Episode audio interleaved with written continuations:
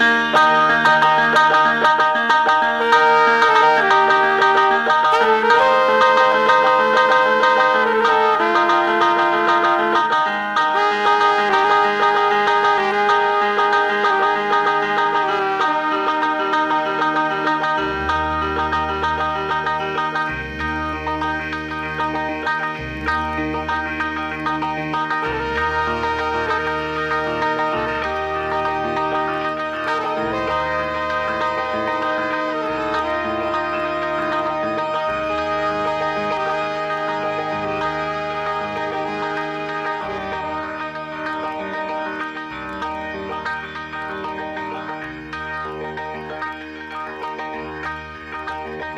Cuando la ciudad se aquieta, seres sigilosos salen de sus madrigueras y toman el aire de Radio Semilla.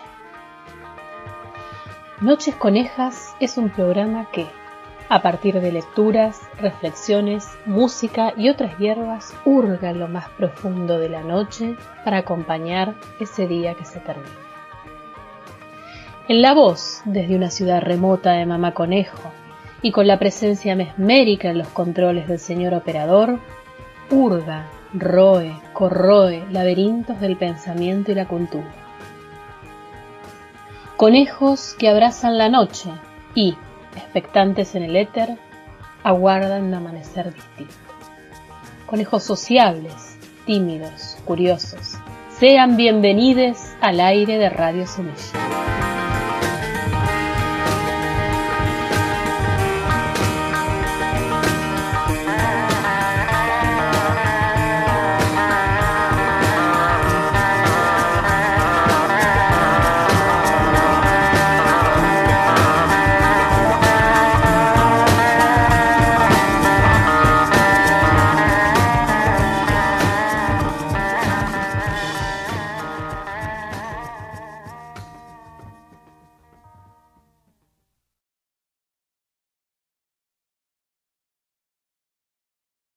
Buenas noches, conejos del éter, y bienvenidos al sexagésimo octavo episodio de Noches Conejas por Radio Semilla.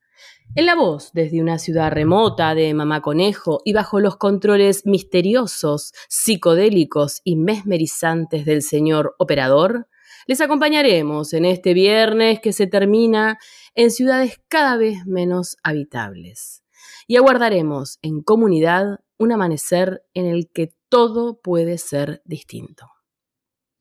Queremos recordarles nuestras vías de comunicación y retransmisión, nuestro email nochesconejas.gmail.com, las páginas amigas que retransmiten el programa Vegana Vaga, Pulso y Barritando Enfermería, quienes nos permiten llegar a seres distintos a los conejos. Y por supuesto nuestro Instagram, mamá.conejo y las redes sociales de nuestra maravillosa casa del éter Radio Semilla.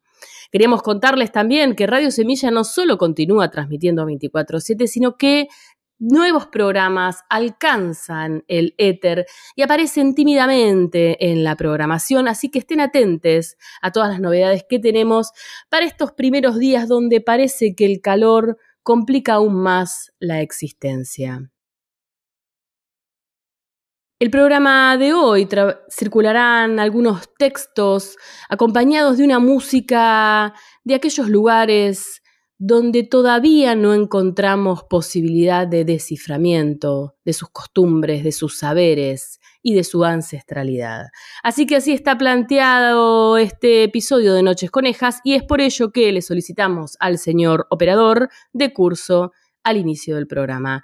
Salud, conejos del éter, y bienvenidos a esto que ha dado en llamarse Noches Conejas por radiosemilla.com.ar. Come on, stand up, everybody dancing!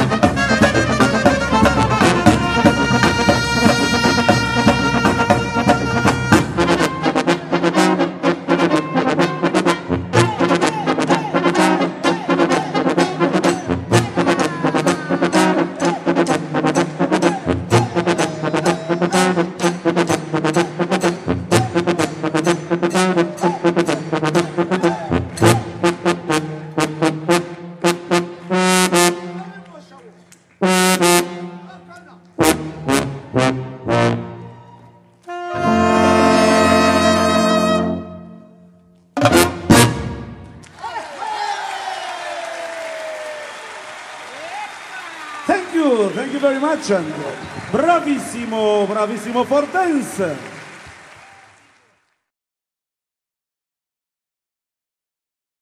Nadie quiere hablar de ella. Salvadora es una historia que perturba.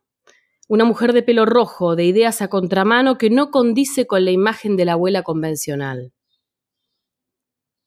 Porque si alguna vez no fue abuela, ahora lo es. Treinta años después de su muerte, solamente es abuela. A Copy, su nieto adorado, tampoco lo acepta fácilmente. Sus novelas y piezas teatrales son quizá demasiado provocativas para el establishment. Salvadora marca un camino, la escritura, la militancia. Perteneció a una generación que podría ser llamada de las modernas. Mujeres nacidas a partir de las dos últimas décadas del siglo XIX, recogieron la experiencia de la vanguardia feminista, algunas hebras de textos dispersos en los misales anarquistas, y se enrolaron en la búsqueda de un camino personal. Compartieron la decisión de no ajustarse a lo que se esperaba de ellas y eligieron hacerlo a través del arte, la escritura o la militancia política. Y, sobre todo, buscaron una identidad incuestionable. En América, Magda Portal, Blanca Luz Brun, Victorio Campo, Alfonsín Storni, Salvador Merino Rubia, Tina Modotti. Esta última, aunque nació en Italia, se convirtió en una mexicana por elección, antes de luchar en la Guerra Civil Española.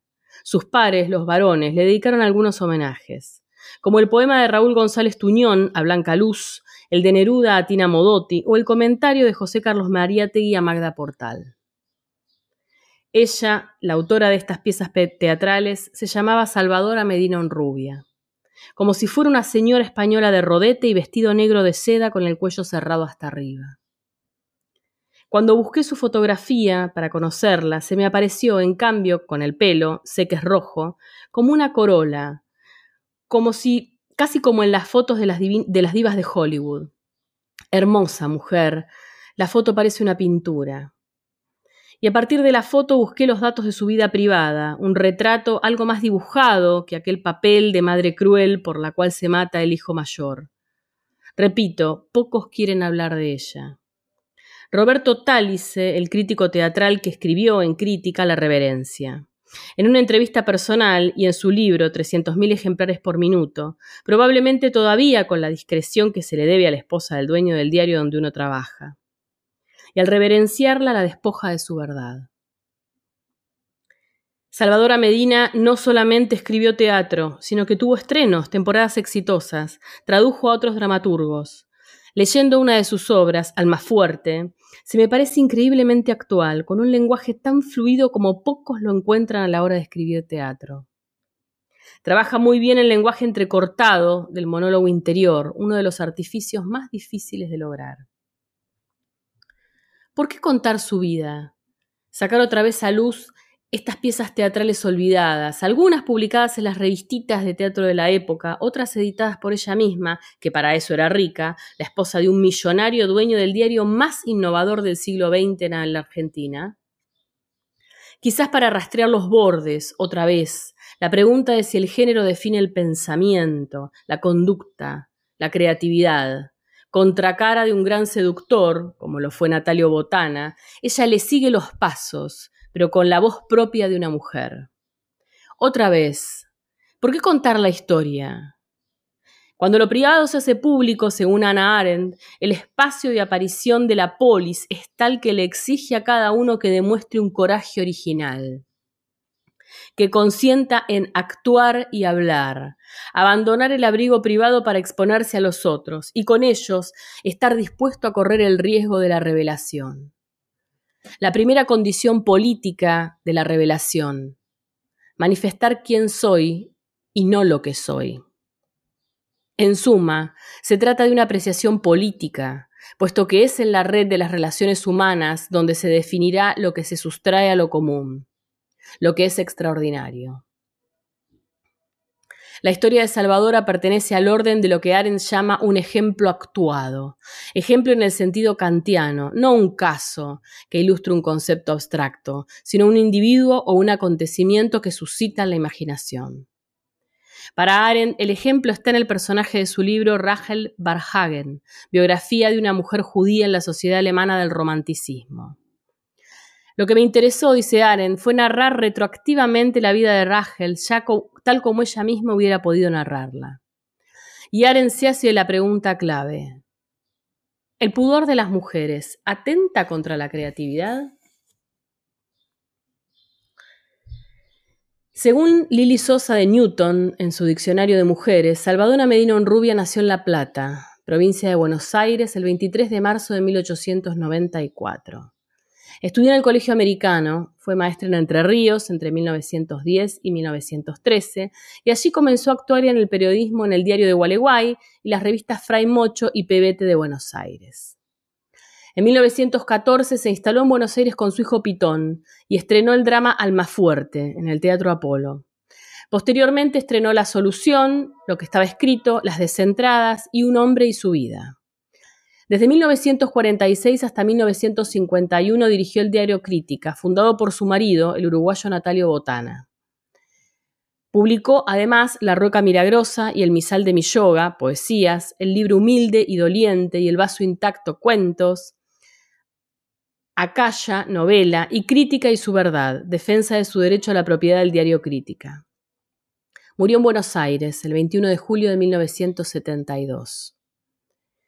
En la vida de Salvadora todavía hay misterios.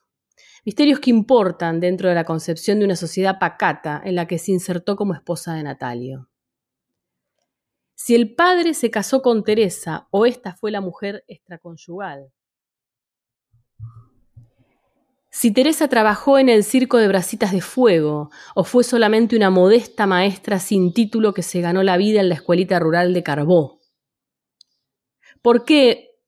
Porque en Gualeguay decían, según Emma Barrandegui, esas no son señoras, al referirse a Salvadora y a su hermana Mane. ¿Por qué nadie habla del hermanito Medina, que fue criado por Teresa? Otros misterios, ¿Realmente Salvadora le dijo a su hijo Carlos Natalio que Botana no era su padre? ¿Qué clase de vínculo tenía Teresa con el coronel Falcón, asesinado por Simón Radovisky, cuyo indulto consiguió Salvadora luego de varios años de intentarlo? Y la pregunta principal, ¿quién fue realmente Salvadora? ¿La del pelo rojo en forma de corola? ¿La abuela de Copi, a quien ella le dio el sobrenombre? Porque la familia la vio, y algunos la ven todavía, como una señora de Rolls Royce y tapado de Marta Sibelina que jugaba a ser anarquista. Pero este jugar, ¿no tiene acaso que ver con el pudor? El juego, ¿no encierra el deseo de ser? ¿Y cuál es el verdadero ser? Nadie puede negar, a pesar de todas las resistencias, que Salvadora es el oponente de Natalio Botana, en una situación triangular donde el deseo se constituye en lo que hay que arrebatarle al otro. Tanto Natalia como, Natalio como Salvadora son los respectivos mediadores del deseo, y a la vez los propietarios del objeto. El modelo de Salvador es Natalio, la libertad, el saber siempre cómo actuar. Pero la relación entre el sujeto y su modelo instala un sentimiento desgarrador, que llega a convertirse en odio. Solamente el ser que nos impide satisfacer un deseo que él mismo nos ha sugerido es realmente objeto de odio. Y la ambivalencia de Natalio consiste precisamente en eso, sugerirle a Salvadora que puede convertirse en una mujer diferente, apoyar su parte sin pudor, la de la creación, y luego cerrarle el camino convirtiéndola en una vestal, cuidadora de la llama del hogar, frustrada, asesina, reveladora de verdades que no pueden ser dichas, y castigarla cuando el hijo, que es el hijo de otro, muere. Pero si Salvador es un texto, una construcción que llega a través de otros y de sus propios textos, versiones de sí misma, el texto de su vida, armada de hebras de realidad, sugiere una tesis que sus literaturas van a desarmar, como la tragedia griega, cuando la mujer pierde el pudor y entra en la polis, el carácter de su revelación es tan fuerte que desata las furias y las convierte en sus enemigas. Si a Clitemnestra no se le perdona el crimen ni siquiera como madre que venga la muerte de su hija, a Salvadora, que aceptó un hijo sin padre, no se le va a perdonar que use su propia verdad para defender su derecho sobre el hijo. Y tampoco se le va a perdonar que abandone la casa para ocuparse de los hijos de las otras, léase Simón Radovisky o América Escarfó. Me pregunto, tramar dos fugas desde el penal de Rawson, donde Simón se pudría desde 1910, ¿es jugar a la militancia? Vuelvo a preguntarme, rechazar el indulto del general Uriburu y llamarlo fantoche con bigotes. Todo esto desde la cárcel, donde ni siquiera con la manta de piel de una millonaria puede uno librarse del frío, ¿es jugar a la militancia? Entregar la vida y la razón al éter para librarse del dolor del hijo suicidado, ¿es jugar a la maternidad? Entonces la tesis propuesta por la vida se agranda y recuerda las palabras de Hamlet. Dinamarca es una cárcel. La sociedad argentina que alberga Salvadora es una cárcel, la cárcel de barrotes lustrosos donde el prisionero tiene libertad para jugar a ser. Pero no demasiado fuerte el juego. Más adelante se transformará en un campo de concentración, cuando en las orillas aparezcan los cadáveres con las muñecas y los tobillos atados con alambre. Pero ya no estará Salvadora. Para que su vida de militante hay textos suyos y otros que organizan el recuerdo. Primer acto. La manifestación anarquista por la libertad de sus amigos Barreta y Antelo. En su debut como oradora de masas, la primera vez que se atreverá una mujer a treparse a un balconcito de hierro forjado y dirigirle la palabra a la multitud. En una vieja fotografía se la ve con una brusa blanca y el moño negro en el cuello, lo que ella misma llamaría, al referirse a sus compañeros, los corbatas voladoras, es decir, los anarquistas. Era el 5 de febrero de 1914 y al día siguiente la, protesta publicó sus palabras y la noticia de la incorporación de la señorita Medina Onrubia a la redacción del diario. Botana le contestó desde crítica atribuyendo a su inocencia la exposición de su nombre en un diario subversivo y, y, ella no se queda atrás. Le recuerda que si un periodista es leal a sus ideas, no debe retasear su pluma para defenderlas. Los recuerdos de Emma Barrandegui, su biógrafa, son ciertamente recuerdos construidos sobre los relatos de Salvadora, pero permiten entender matices, de todos modos, que ella oyó los relatos antes de que Salvador escriba sus recuerdos. Pero a su vez escribe con una Salvadora muerta más de 15 años antes. Cita. Por sus referencias conocía sus discursos de barricada cuando tenía 20 años, su curación de heridos en la Semana Trágica, su disparada desde la Chacarita cuando la policía cargó en el entierro de un famoso compañero. No conseguí unir aquella imagen con la que tenía siempre ante mis ojos. Pero había sabido de labios de hombres del diario, como Apolinario Barreta y Artacho, el modo cómo organizó la fuga de Radovisky, el asesino del coronel Falcón, del penal de Ushuaia, cómo pidió y obtuvo su indulto de Irigoyen y sabía que con Radovisky se carteaba, pues en mis manos estaba toda la correspondencia. También si algún antiguo compañero le pedía algo del diario, Salvadora se empeñaba en dar curso rápido a esa solicitud. De su anarquismo ultranza hacía justamente mofa don Natalio, quien sabía bien con qué tipo de mujer se la sabía, pero como era hombre para amistad de hombres y no de mujeres, a las que utilizaba como artículo de lujo, no tenía mayores argumentos frente a esa Salvadora que le hacía pareja. Y la versión de Salvadora. No se debe haber olvidado Buenos Aires de la semana trágica de enero del 19, cuando en una huelga de la fábrica de Bacena cargaron los cosacos, que eran la asesina caballería montada de añembuiceses bravos que atropellaban a quienes podían. Y en el lugar quedaron seis obreros muertos. Escribiría, escribirá muchos años después, casi treinta, Salvadora. Yo decidí hablar en ese entierro y los compañeros me subieron sobre los ataúdes, que estaban amontonados. Había llevado conmigo a mi hijo Carlos Natalio Pitón, porque quería que él se fuera enterando de lo que era la lucha social. En ese momento cargaron los cosacos sobre todos los que estábamos en ese acto de postrer homenaje a nuestros muertos, y Marota me agarró de una pierna y me tiró junto con él en la fosa que estaba abierta. Pasaron los caballos sobre nuestras cabezas llenándonos de tierra. No sé cómo Marota pudo salir y sacarme de la fosa, pero ya tranquilizados salimos a la calle, donde no sé tampoco cómo se consiguió un coche con el que fuimos a México 2070, ya nuestra sede en ese entonces. Mi hijo se me había perdido en el tumulto y al llegar lo encontramos. ¿Quién lo había llevado allí? Era Antonio de Tomaso, gran amigo de Marota. De Tomaso había conseguido rescatarlo y estaba esperándonos con él, porque sabía que allí iríamos. Lo encontré dormido en un banco. Eva Vivé de García Tomás, que era obstétrica de profesión, estaba allí con su maletín, curando heridos pisoteados por los centauros añamembuises. No sé quién consiguió una sábana y Eva con su tijera de cortar ombligos me puso a cortar lentiras y para hacer con ella hilachas. Eran seis o siete los heridos. Cuando todos estuvieron bien tranquilos con su inyección salida del repleto maletín, Eva nos dio permiso para irnos y salirnos, de Tomaso, Marota con el chico al hombro y yo. Seguimos en el mismo coche hasta retiro. De Tomaso, gran amigo y admirador de Marota, me dijo siempre que este era el dirigente gráfico más inteligente que había. Quedó en el camino y Marota y yo seguimos. Marota me acompañó hasta el tren que salía para Florida y me dejó en él con el chico. No sé cómo se las arreglarían él o su amigo de Tomaso para avisar a Florida, donde vivíamos, que yo llegaba en tren. Porque cuando llegué a la estación me encontré a Natalio encuentro que me dio mucho más terror que la carga de los añamebuises. Yo, que llevaba dos hijos conmigo, a Pitón de la mano y a la china en la barriga, no sabía cómo disculparme con él. Cargó el chico en el hombro y caminamos, ya con luz del día, a las once cuadras que llevaban de la estación a nuestra casa. Ese día es para mí un día sin huella, porque dormí exhausta y cuando me desperté Natalio había salido temprano para el diario.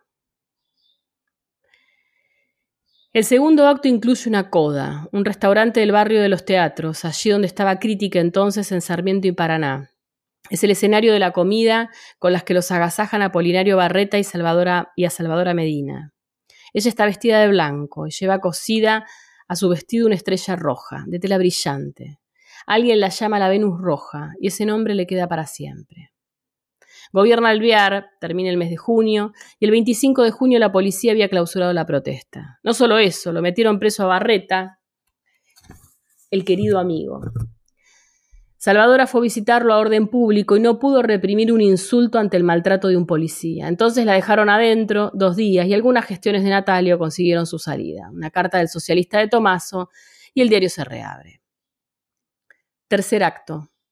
Cárcel del Buen Pastor, año 1931.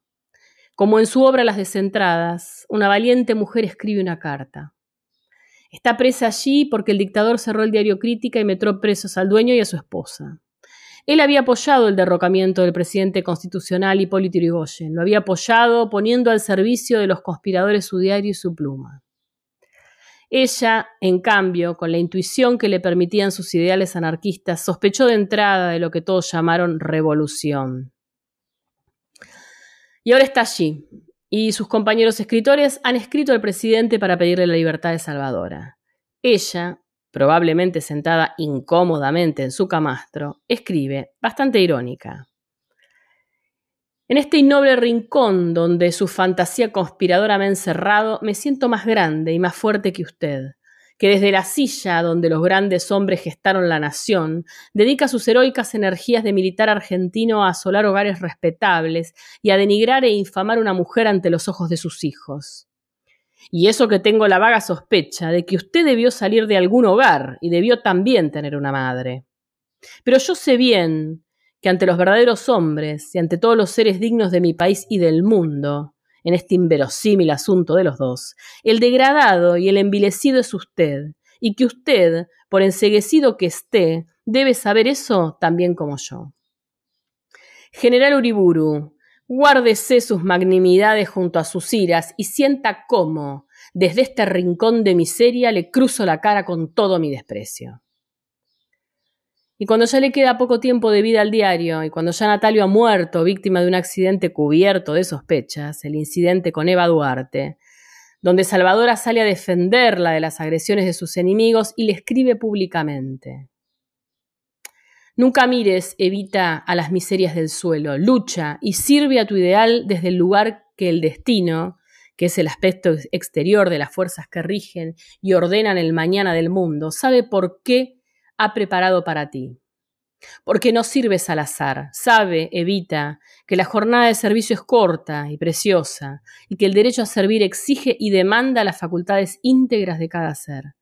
No te gastes mirando al suelo. Trabaja, sirve. Da con ese tu seguro don sereno y eficaz, de saber dar. Y ten por cierto que no estás sola, ni en el sentido de poder material, ni en el otro, en el espiritual.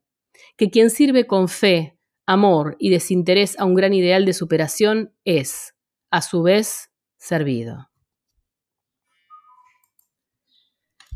Salvador escribe siempre, teatro, cuentos, poemas en prosa, una novela, sus discursos, sus memorias, un prólogo a los escritos de un torturado del 30, la carta Uriburu prometiéndole una bofetada apenas lo tenga tiro, la carta Eva Duarte. Salvador estaba siempre en movimiento, iba y venía, al punto que resulta difícil organizar el sistema de sus domicilios, Vicente López, Juncal, Olivos, Rodríguez Peña, Don Torcuato. ¿Cuándo escribe? ¿Dónde escribe? Fortuitamente deja en sus cuadernos fechas y lugares, y en el interior de sus textos las pistas que permiten entender las instantáneas de su propia historia. Las contradicciones la marcaron. Primero anarquista, más tarde adepta a la teosofía, amiga de Krishnamurti y lectora de Mabel Collins, llevaba en su cartera un frasquito de éter. Así interminables solitarios, tiraba las cartas y siempre estaba acompañada de algún gato. Como cuenta su biógrafa y amiga Emma Barrandeguy, la estrellita de cinco puntos era su símbolo, el símbolo de la fraternidad universal. Según ella lo había leído en libros orientalistas, era un pequeño hombrecito con los brazos abiertos. Por eso siempre dos puntas iban hacia abajo, una hacia arriba y una a cada lado del pentágono central. Otras veces era el emblema de los cinco continentes, donde el hombre establecía su reino implacable, pero vuelto hacia lo superior. Más tarde la estrella campeó en las banderas de la izquierda de los años 30. Pero ella detestaba la izquierda, quizás porque se apropiaba de la demagogia, que era el, el cimiento de la vida suya y de su marido, y del diario que fundaron juntos. La estrella de cinco puntas terminó siendo el blasón que adornaba la puerta de su Rolls Royce, su auto propio, que no compartía con nadie más. Obra fragmentaria, insegura, a veces omnipotente, reveladora de enormes baches culturales. Sin embargo, es en los textos teatrales donde puede percibirse una voz atractiva. Y también los retazos de sus experiencias, a veces mal digeridas, pero siempre introduciendo una visión del mundo diferente. Su obra Alma Fuerte se estrenó en 1913 en el Teatro Apolo por la compañía Gómez Rosich. Posteriormente se estrenó La Solución, Lo que estaba escrito, Las Descentradas y Un hombre y su vida, obra sobre la Guerra Civil Española.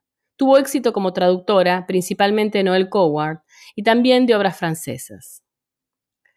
Las Descentradas es posterior a la muerte de su hijo Pitón, un suicidio del que fue acusada por el propio Elvio.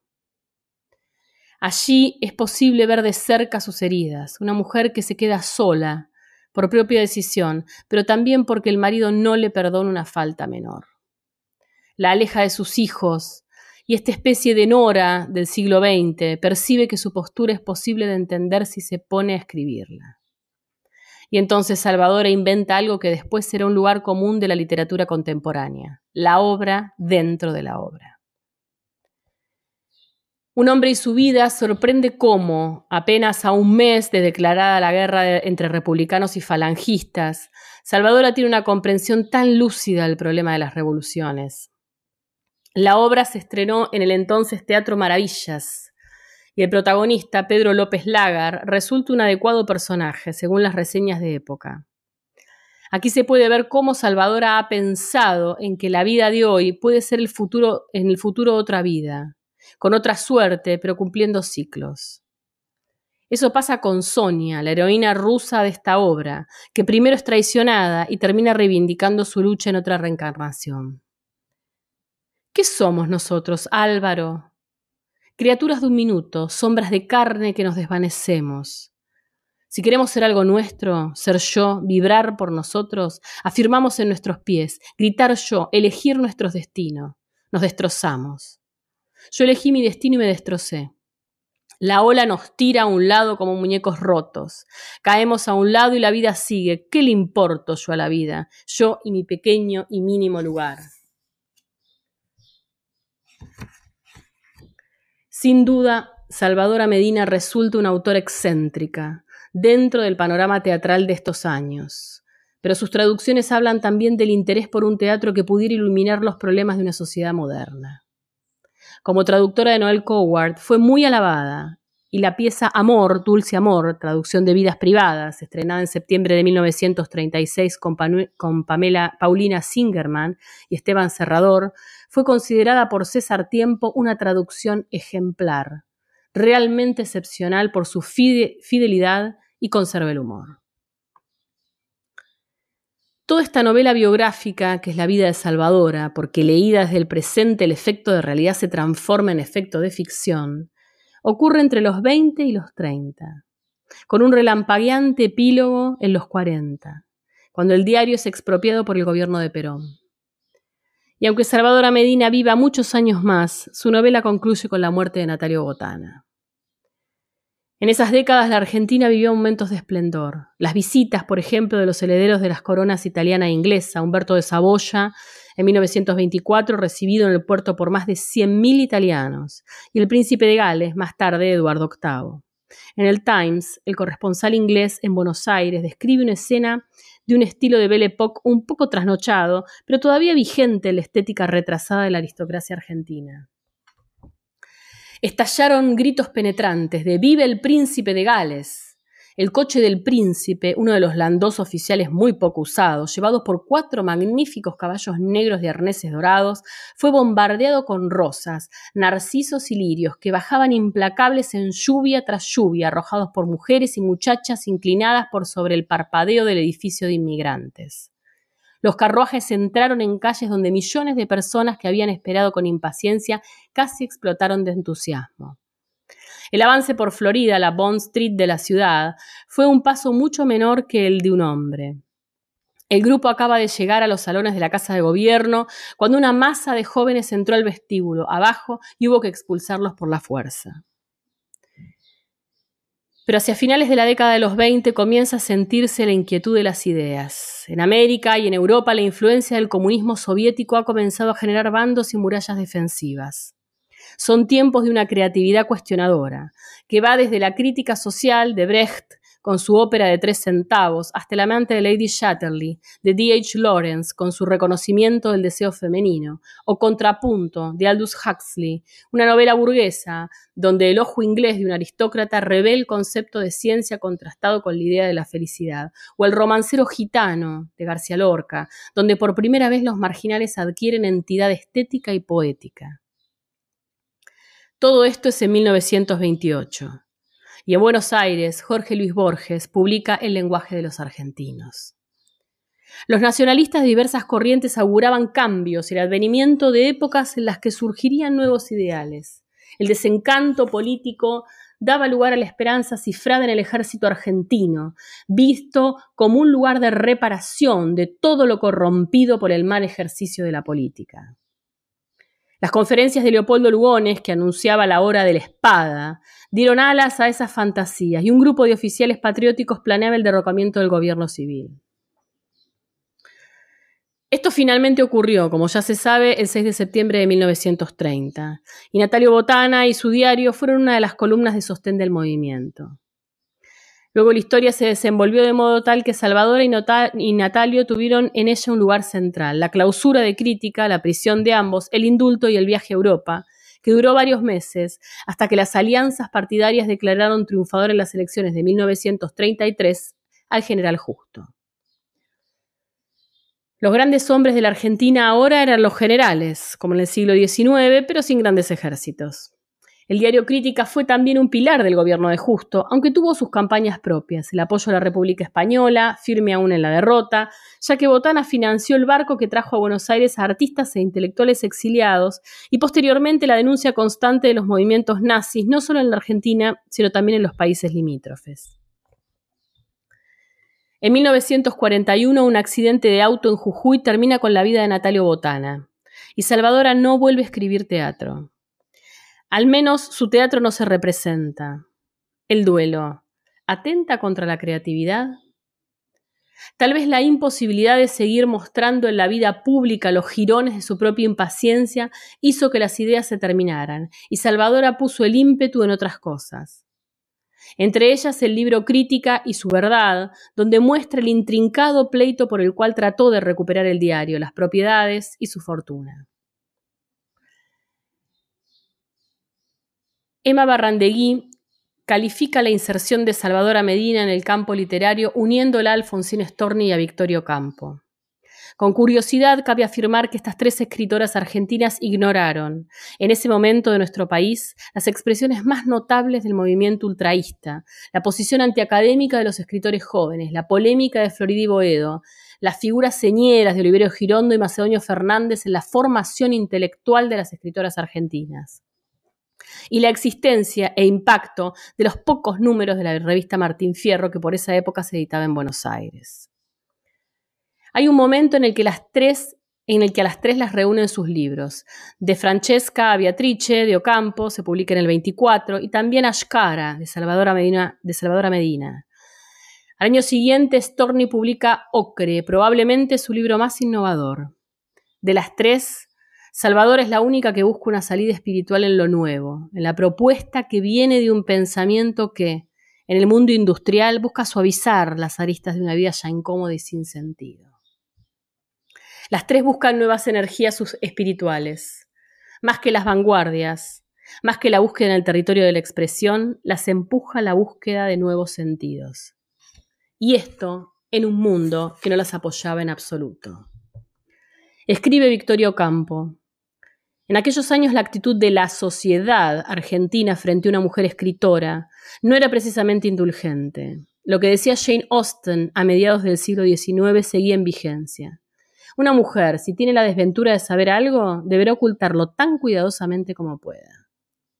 Era escandaloso, tanto como manejar un auto por las calles de Buenos Aires. La experiencia de Victoria es libresca, la mirada de Alfonsina es metonímica, propia de la vanguardia poética. Salvador, en cambio, tiene la audacia de mutarse en otros. En su teatro elige representarse a sí misma, pero también el traidor o el espía de su obra Un hombre y su vida, y la muchacha revolucionaria que alternativamente elige el suicidio o la victoria. En la literatura, como en su vida personal, Salvador Medina Rubio vivió descentrada. Del juicio de sus allegados queda como síntesis esto que escribe su hijo Elvio Botana en Los dientes del perro. El resumen, una piedra puesta sobre la persona madre que fue Salvadora. Pobre Salvadora, no entendió que en la simplicidad de una semilla que germina están todos los misterios de la tierra. Vivió por reacción, sin comprender que al hacerlo no se es un reflejo de la realidad, sino de los demás. En verdad nunca fue, apenas estuvo en este amable mundo sin comprenderlo y por lo tanto sin amarlo. ¿Quién se atreve a refutar el juicio de un hijo cuando este juicio viene envuelto solapadamente en la piedad? Solamente el intento de una historia distinta, otra historia, la que se estipula como un pacto entre los textos y los datos posibles. Poder enfrentar la lectura de este, su teatro, convierte esa posibilidad en un acuerdo mutuo entre autor y lector. Estudio preliminar para las descentradas y otras piezas teatrales por Josefina Delgado. Thank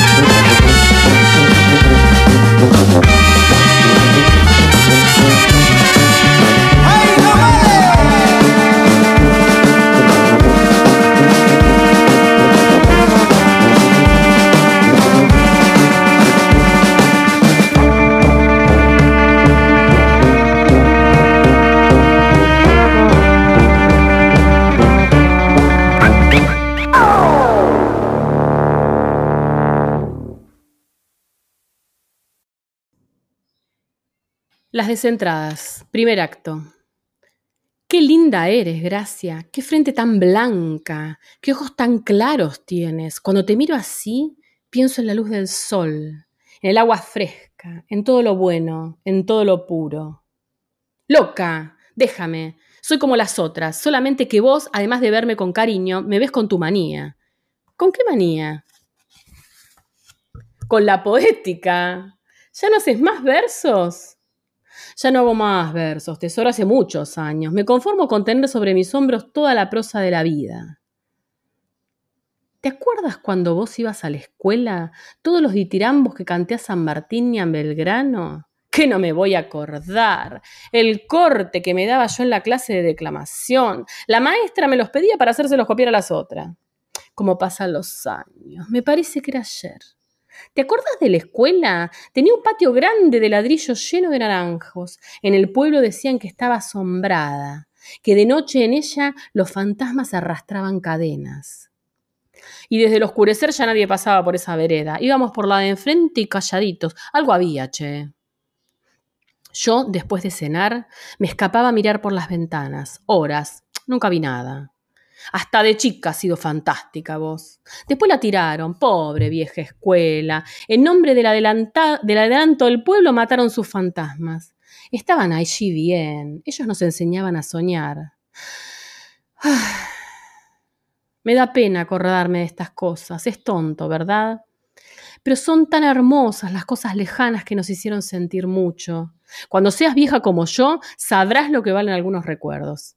Vieja vos.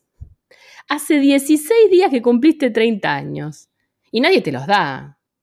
Eso sí es verdad. Nadie me los da, de lejos.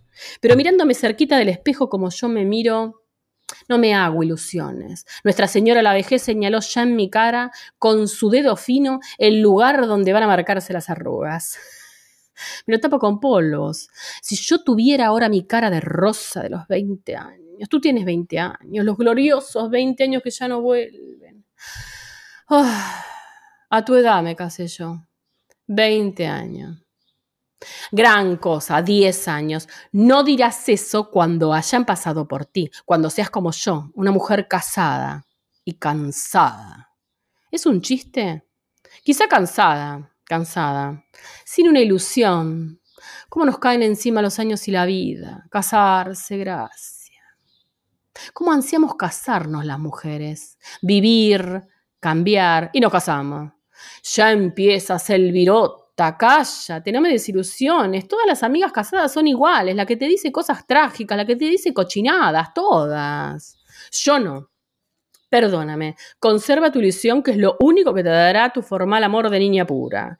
Además, te digan lo que te digan, no hay palabras que puedan matar la ilusión. La ilusión de amor dura poco, o mucho, tesoro, pero es ciega, sorda, egoísta vive su vida intensamente, nace y muere brutalmente. Y como nadie puede matarla, nadie tampoco puede hacerla revivir. Además, no eres tú de las que fatalmente se desilusionan. Oh, no, no pienso desilusionarme. Me has dicho tantas veces que soy una mujercita vulgar. ¿Yo te he dicho eso? Sí, sí. Nunca te acuerdas de lo que dices. Tienes razón. Pero no eres vulgar, no, no. No sabe tu novio lo que se lleva. Hoy no se encuentran novias como tú. Estás hecha de la pasta de las felices. Ah. ¿Y vos? Yo soy de las otras. Hay que respetar las manías. Vos, desgraciada, es gracioso. Como dice mamá, la suerte tuya no se ve dos veces. Metida allá en el pueblo, pescarte nada menos que un ministro. Entonces era tú solo senador. Y millonario, la plata, che, es una gran cosa. Y tanto. Eso no lo discuto. ¿eh? Bueno, ¿y qué más quieres? Tenés razón. ¿Qué más quiero? Es que estoy chiflada. Tendré que decir como Gloria. Ya salió Gloria. ¿Qué dice Gloria? Dice que bendice su chifladura, que es en ella una especie de vacuna. ¿Vacuna? Contra la locura completa. Más loca de lo que es, decime si no tiene razón tu marido en no querer que seas amiga de Gloria. Mi marido tiene siempre razón en todo. Y entonces, ¿por qué no le haces caso? Por eso, porque tiene demasiada razón. No hay que abusar ni de la razón. No, che, pero lo de Gloria, ya ves, nosotras no somos ninguna ridículas, la recibimos siempre, pero cuando se escapó con los chicos, el bochinche del pleito, fue horrible. Claro, mientras tuvo hogar, maridos, hijos, pero sola, cuando una ley absurda le quitó a sus hijos, cuando necesitaba de todos, ¿qué habría dicho la sociedad si se la recibía? ¿Lo decís con ironía? No, con amargura. Mira, amor, cuando pasen años, cuando tus ojos claros y limpios hayan llorado, serás más comprensiva y más inteligente. Pobre Gloria, tenía ella la culpa. Debía soportarlo como todas. No es motivo para deshacer un hogar, el que se sentía incomprendida. Además fueron novelerías. ¿Te acordás cómo lo quería? Todo lo que hizo cuando se casó. Y fue eso, vivir con un marido a quien no se ama. Pase, es lo común. Pero vivir con uno a quien ya no se ama, a veces no te entiendo. Y el que el buen Dios libre a tu corazoncito por siempre de entenderme, que jamás enredé tu alma en los hilos sutiles de la angustia de Gloria y de tantas. No, che, yo estoy libre, nunca fui novelera. Además, como dijo tu marido, esas cosas no están en el código. Y ella se fue de su casa. Dame un beso y hablemos de otra cosa. Hay dobleces en tu corazoncito que no quiero ver. ¿Es malo que no quiera Gloria? Malo no, mezquinito. Hablemos de tu novio. ¿Cómo es? Bueno, mozo, contame. A mí me gusta. Es muy simpático y muy inteligente. Y eso que es periodista, ¿eh? Y a pesar de ser periodista, tiene también ingenio. Es amigo de Gloria, ¿eh? te doy el dato. Trabaja en el mismo diario. Las cosas que le ha dicho a mi marido. Hizo temblar dos ministerios con un chiste. Olvídate de eso, ya no volverá a suceder. ¿Por qué me voy a olvidar si me hace muchísima gracia? Yo admiro la insolencia en todas sus manifestaciones. ¡Qué cosa! Cuando Jorge lo trajo a casa, él ni se sospechaba que éramos tan amigos. ¿Y dónde lo sacó Jorge? Vos sabés que Jorge ha escrito una obra de teatro. Ese Jorge. Ya no le falta nada, ¿eh? Mirá si se iba a quedar él sin su drama. O esa Inete. Drama. Vos dirás que es malo, claro, pero fue mi felicidad. En cuanto se hicieron amigos, Juan Carlos empezó a festejarme. Yo no te lo escribía porque como tu marido... ¿Y qué le importa a mi marido? Nada, pero... Ya ves, lo que pensó, se lo cayó. Pero no viene esta tarde. Vendrá a buscarme. Le presentaremos a tu novio. Ya verás. Y los diarios de la oposición no se meterán más con él. Gracia, tienes alma de político. Y ahora me explico por qué mi marido... Dice mi novio que estas cosas de política no influyen para nada en la futura amistad de los hombres. Los hombres y la política son una cosa tan particular. Yo sabía que iban a hacerse amigos, por eso no quise que me diera el anillo hasta que ustedes vinieran. En el día de mi compromiso quería tener cerca a toda mi gente querida. ¿Te acordás cuando vos te comprometiste? ¡Qué fiesta dio tu mamá! Pobre mamá. Fue su último día feliz. Ya estaba tan enferma. Bueno, no te entristezcas. What?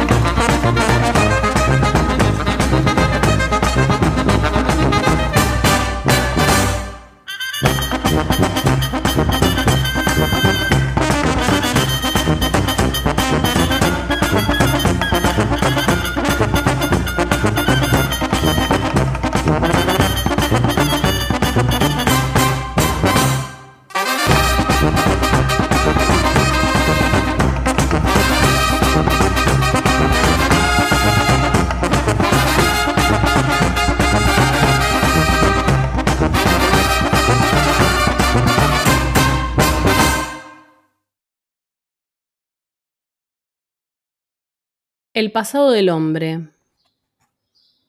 Primera escena. Demetrio, no me explico cómo han llegado ya. Aquí puede llegarse sin peligro. ¿No habrá podido alcanzarles el aviso? Aunque no fuera a todos, Sonia lo recibió. Una traición estúpida. A todos. ¿Cuántos hemos quedado libres? ¿Ocho? ¿Diez? Nuestro trabajo de años nuestro dolor de años, cuando llegábamos a, tú sabes, tú que nos has comprendido, tú que has seguido el sacrificio áspero de nuestras vidas, que has llegado a compartirlo.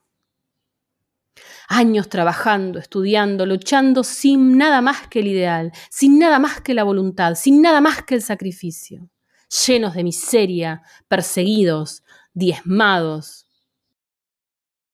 y cuando nos empezamos a rehacer del último desastre, cuando hemos conseguido restablecer todas nuestras comunicaciones, cuando nuestras claves están otra vez organizadas en vísperas de uno de nuestros congresos más importantes, en el preciso momento en que cerramos el círculo, en ese mismo, ¿entiendes bien, Marcelo? ¿Lo has entendido bien? ¿Lo has visto bien? Lo he visto, lo he entendido bien. Y la horrible vergüenza, la humillación sin nombre que, has, que haya sido uno de los nuestros, un hermano. Mahalala Banda, live în garajul Europa FM, chiar acum!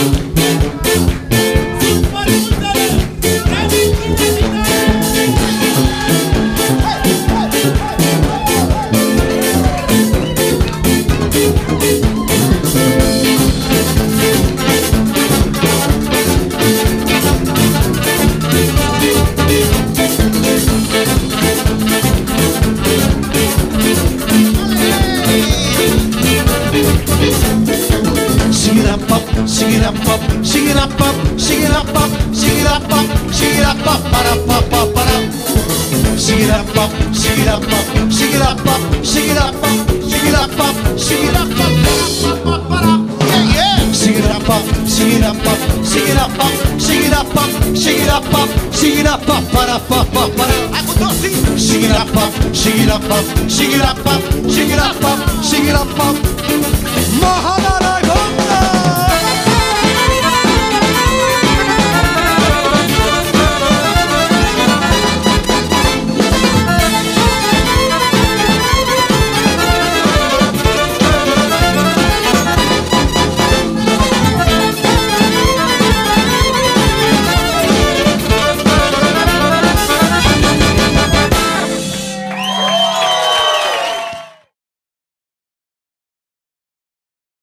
Este modo, querides conejes del éter, hemos llegado al final del sexagésimo octavo episodio de Noches Conejas por radiosemilla.com.ar. Esperamos haya sido de su agrado esta recuperación de una coneja algo excéntrica, pero sin duda que ha querido romper aquellos espacios preparados solo para algunos, para constituirse como una figura de trascendencia en no solamente en lo gráfico, sino también en el éter.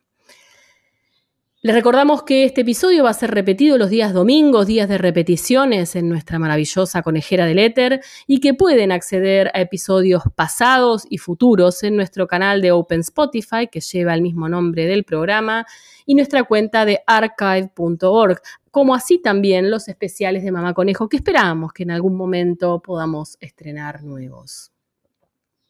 Luego de este repaso por la vida y algunos textos de Salvador Medinón Rubia, queremos terminar con una frase que encabeza el prólogo de esta edición de la Biblioteca Nacional y de Ediciones Coligüe de las Descentradas y otras piezas teatrales de Ana que dice, empiezo a comprender a las mujeres de antes y a las de ahora, las del pasado, privadas de la palabra, mujeres que buscaban refugio en mudas intuiciones, y las de ahora, entregadas a la acción, mujeres que copian a los hombres.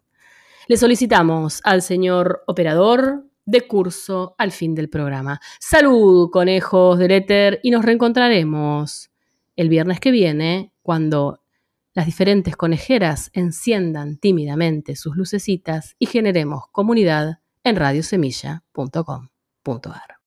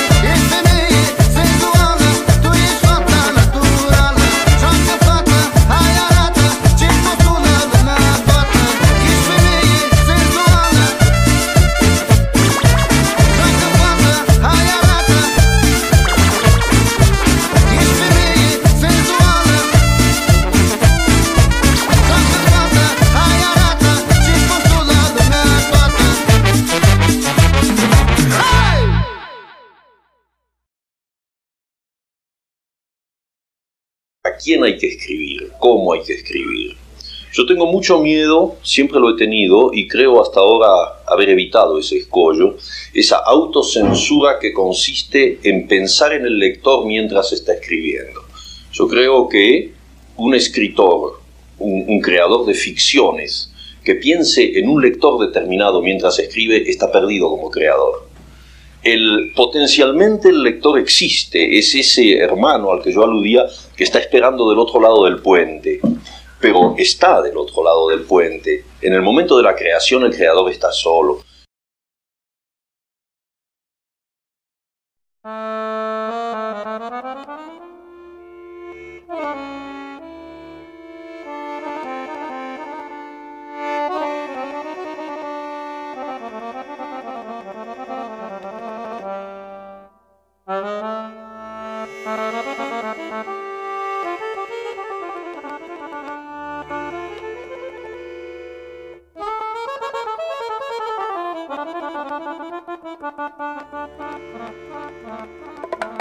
Yeah.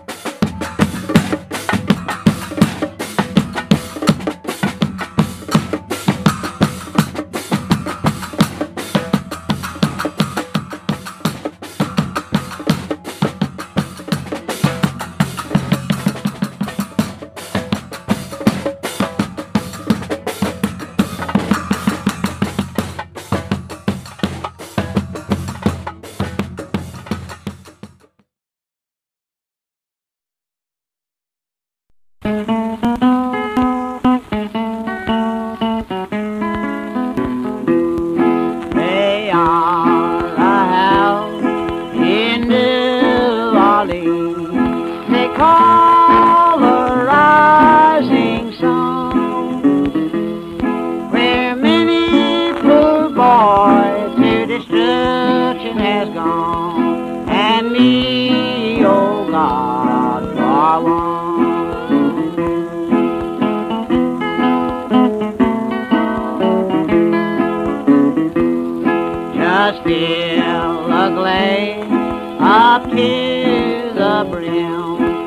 The drinks go merrily around. We'll drink to the life of a rounder poor boy who goes from town to town.